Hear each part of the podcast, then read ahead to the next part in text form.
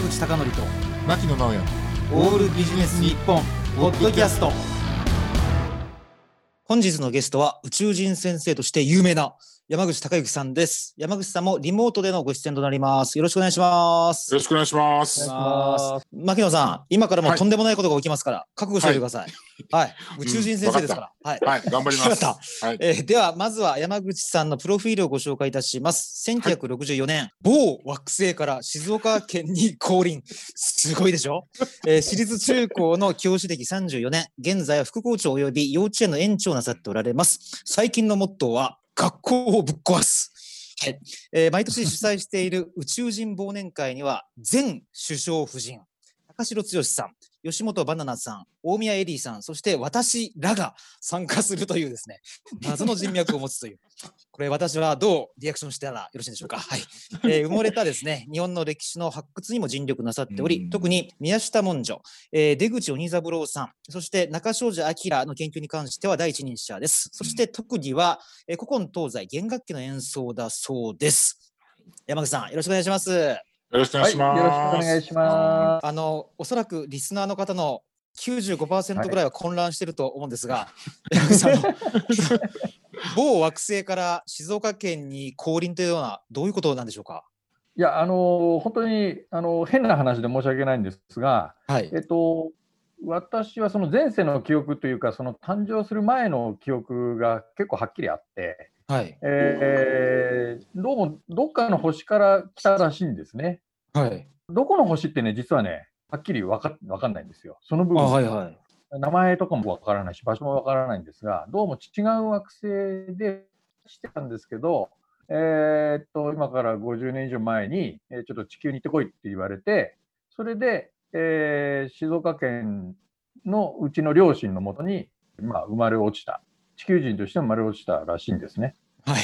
あの、え 山口さん、あの、ちなみにその過程では、あの、はい高城剛さんなどの有名人とお会いしたっていうふうにお聞きしましたけど。そうなんですええよ。これね、ええ高城さんとね、今から3年ぐらい前に、まあ、偶然、それこそラジオの対談で会って、うわー、53年ぶりっていうような話したんですけど、はいえっ。と、僕の記憶の中に、地球に来る前にですね、火星と木星の間の小惑星帯で、なんか一回みんなこう、その地球に派遣されるう連中がなんかグループ分けされて、しばらくはいそこに滞在したんですが、その時に同じグループ、あ、じゃない、隣のグループに、高城剛って男がいて、名前ね、付けられる前ですもんね。うん。そうです。はいそれで、僕の誕生日が8月17日なんですけども、高城さん8月18日なんです。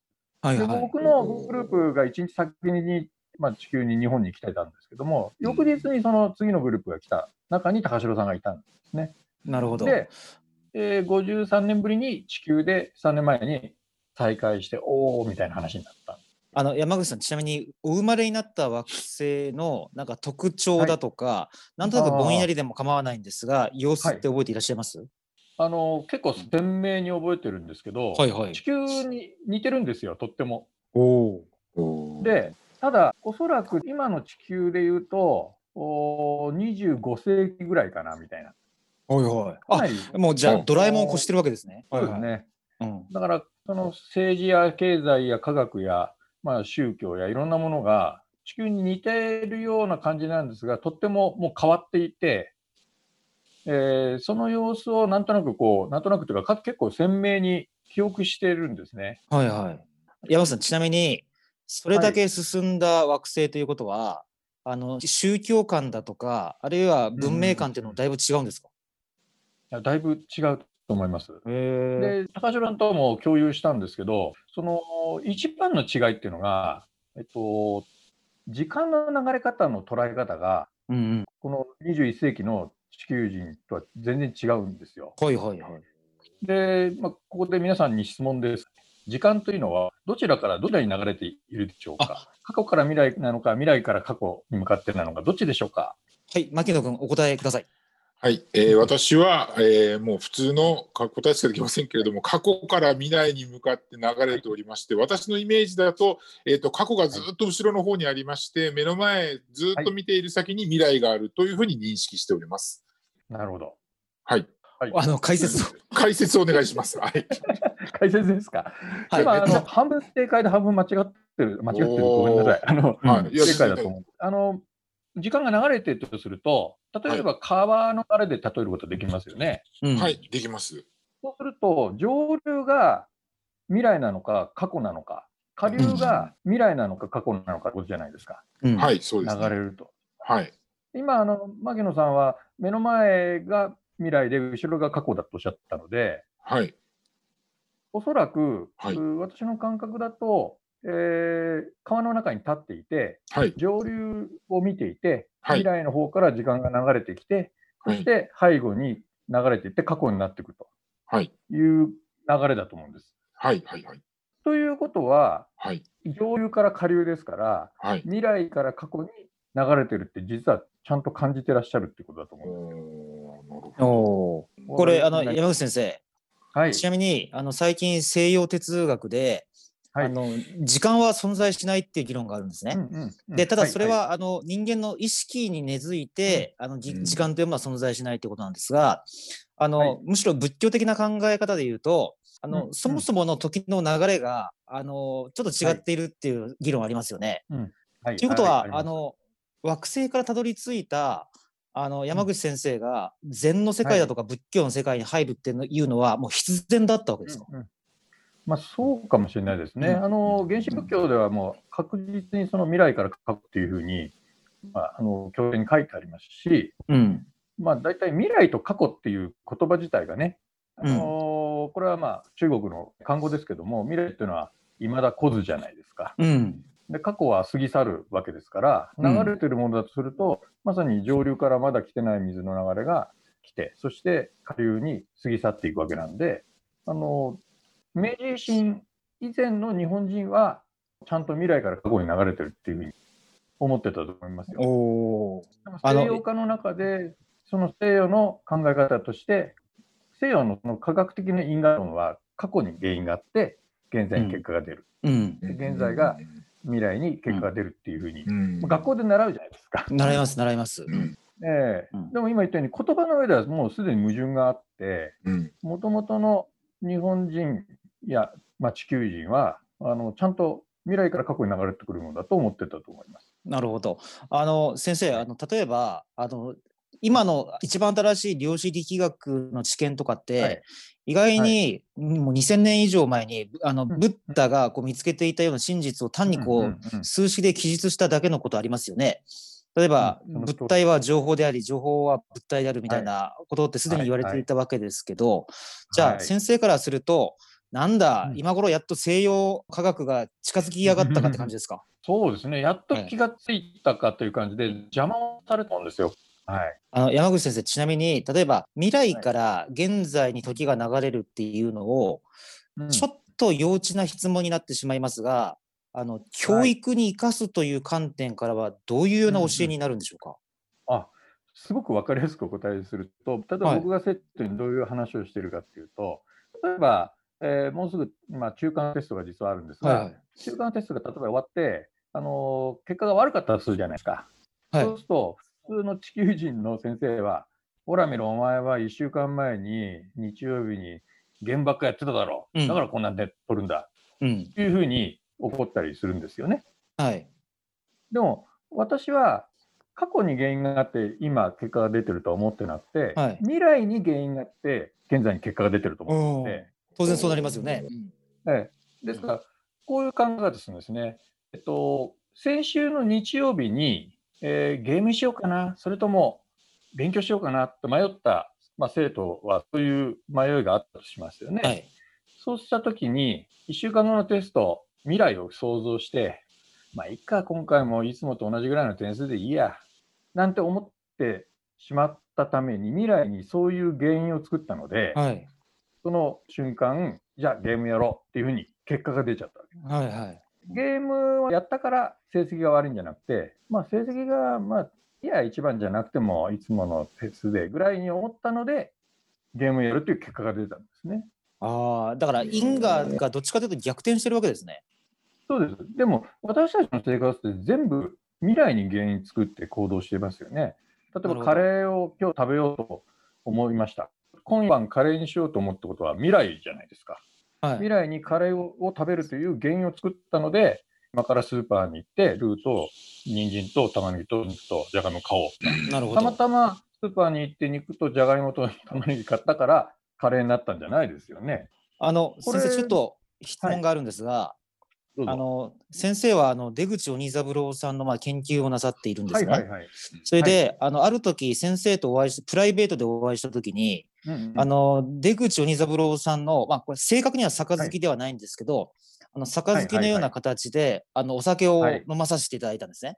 その時に、はいはいはい先生が、これでもうんうおそらくもう将来的には大丈夫であろうということをあのおっしゃっていただいたんですね。いや、あのね、はい牧野さんね、はい。知らないかもしれませんが、うん。あの出口鬼三郎さんの杯って、あのはい。ほとんど手に入らないんですよ。ほう。ね。まあそれで洋腕と言われそれであの山口先生が認めた男にしか飲ませないという、えらいプレッシャーをかけられまして、て。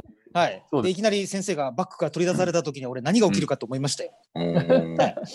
でじゃあ山口先生に認めていただいたんですね。いやありがとうございます。うん、本で先生その場合の因果の関係はあの、はい。僕がその杯でお酒を飲んだから未来が良くなるっていう、現在から未来の因果ではないってことですか、そうです。あのーえ僕がそういうふうに言ったのは、鬼三郎の両腕と言われているね、本来、まあ、うん。茶碗なんですけども、うん。まあ、知る人ぞ知るものなんですが、あそこには未来の情報がもうものすごい詰まってるんですね。はい。言霊を込めて命がけで作ったものなので、はい。えー50億年後ぐらいまでの情報が入ってるらしいです。は いはいはいはい。で、その情報をダウンロードする道具なんですね。ですから本来だったら50億年後なのか、まあ、まあもっと近くでもいいんですけども、例えば2、3年後、10年後ぐらいの情報がもうすでにそこに入っているので、はい本来であれば、それを意識して、例えば10年後、こういうふうになろうと決めるとかですね、うんこうだってがあって、今、行動がに移るんでしょうけども、もうそれには全ての未来の情報が入っているので、いわゆるその時間の軸を超えてダウンロードしてきて、それをあのお飲みになったので、まあ、そこでもう情報が伝達されたあという。じゃあ僕はもう、えっと、今現在から将来を作り出しているのではなくてむしろ将来の情報がインストールされたっていうことなんですね。そうです、そうです。そういうことなるほど。先生ちなみに、はいあの例えばよく西洋のあの自己啓発であの目標を持てば叶うんだっていう言葉ってよくあると思うんですね。あありますね。はいはい。それとの違いってどうはい考えたらいいでしょうか。これはね、すごくええ大事な違いなんで、うんうんぜひあのセットにもね、まあ、よく普通の先生は、例えば、何々大学合格壁に貼れとうん。いうようなことを言うじゃないですか。紙に書けばね目標は達成するっていうやつですね。はいはい。あのよくあります。うんうん私からすると、もう書いたところで、それはもう過去になっちゃってるので、わかりますね。お過去の情報なんですーはい。が、ただ壁に貼り付けられているだけの状態なので、それを毎日見ているというのは、私からすると、下流を見てるのと一緒なだから、私の言うその目標を立てるみたいなのっていうのは、目標を立てるって言い方になるんですけども、高台になって上流のより遠くの方を見る、はい。この感覚なんです。ですから、は私たち過去の記憶もだんだん薄れてぼんやりしていくじゃないですか。えそれと同じで、未来の情報も遠い時はね、ぼんやりしてるんですよ。えはいはい。ですから私の例えば最大の今の目標というか、一番遠い目標は、えー地球を守ることなんですね。このくらい漠然としてるんです。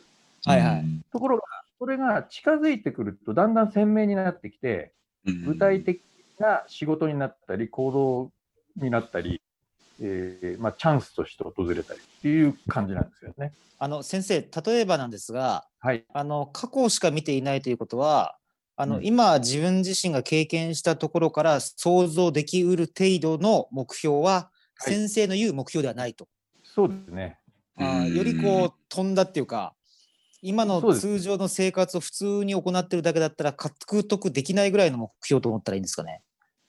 そのでも、あの今言ったようにあの、自分からの距離によって、その鮮明度、あるいはそのこうグラデーションになっているので、うんそれがすごく遠い、例えば地球を守るんだっていうものが一番奥にあって、そのグラデーションとして目の前に、どこどこ大学合格だったらいいんですよ。あ今日、今この瞬間そう思って、明日になったら違う大学の方がいい場合もあるわけじゃないですか。はいはいはい。ちなみに先生はその目標の中で仮の姿として先生になられてると思ったらいいんですか、そうだと思いますね。あのーまあ、先生って仕事を通じて、えーその人類を救うのか地球を救うのかと思ってたんですけどどうもちょっと違うらしくて、あのー先生は仮の職業で、えーとまあ、あと何年かで退職なんですけどその後どうも本物が待ってるような予感がしてきました。だんだん鮮明に見えてきましその時にはあれなんでしょう？あの忘年会でなさって集っていらっしゃるようなうん。宇宙人の方々の協力が必要と,、ということですか？たそういうことそういうことです。でちなみにあの宇宙人忘年会っていうのを聞いてすごい気になってるリスナーの方多いと思うんですけど、ちょっと簡単に教えてください。あのえ宇宙人の見分け方ってどうしたらいいんでしょうか？え簡単なんですあの、はい。今の時間の流れをもう当たり前に未来から過去だよねって言ってる人を集めてるので、ああなるほど。はい。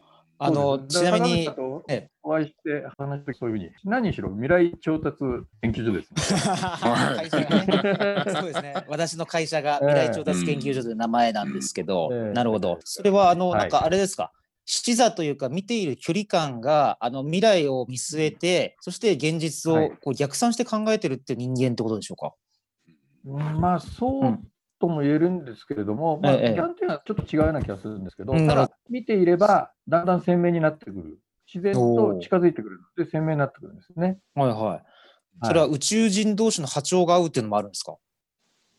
まあ、それもあると思いますけども、やはり、まあ、あの一番いけないのは、まあ、時間の流れで言うならば、下流の方を見て生きてるから、これ今、地球上98%ぐらいいるんですけど、はい本当にあの過去、あの時はああすればよかったとかですね、ええ。あどうせ自分はこの大学しか出ないから、どうせこんなもんだろうですよ。え残りのまあ2%ぐらいは、まあ、ちゃんと未来を見ていて、まあ、過去にこだわらないで、過去はまさに水に流しちゃうような人たちなんですけど、やっぱりそういう川口人たちさってこうはい。はい、ん、もうなんかちょっと聞き入っちゃってるんで、はい。あのー山口さんには来週も来てもらいましょう、これ。あ、ぜひはいはい。いいんですか？はいもうすごいなんかこう聞き入ってすいません、あの、一リスナーのように聞き入ってしまっております。はい。とんでもないです。はい、あということの、なのでもう来週も出演している姿がだんだん鮮明になってきました。あありがとうございます。今回のゲストは宇宙人先生として有名な山口孝之さんでした。坂口孝則と牧野直哉のオールビジネス日本ポッドキャスト。今回はここまで。次回もお楽しみに。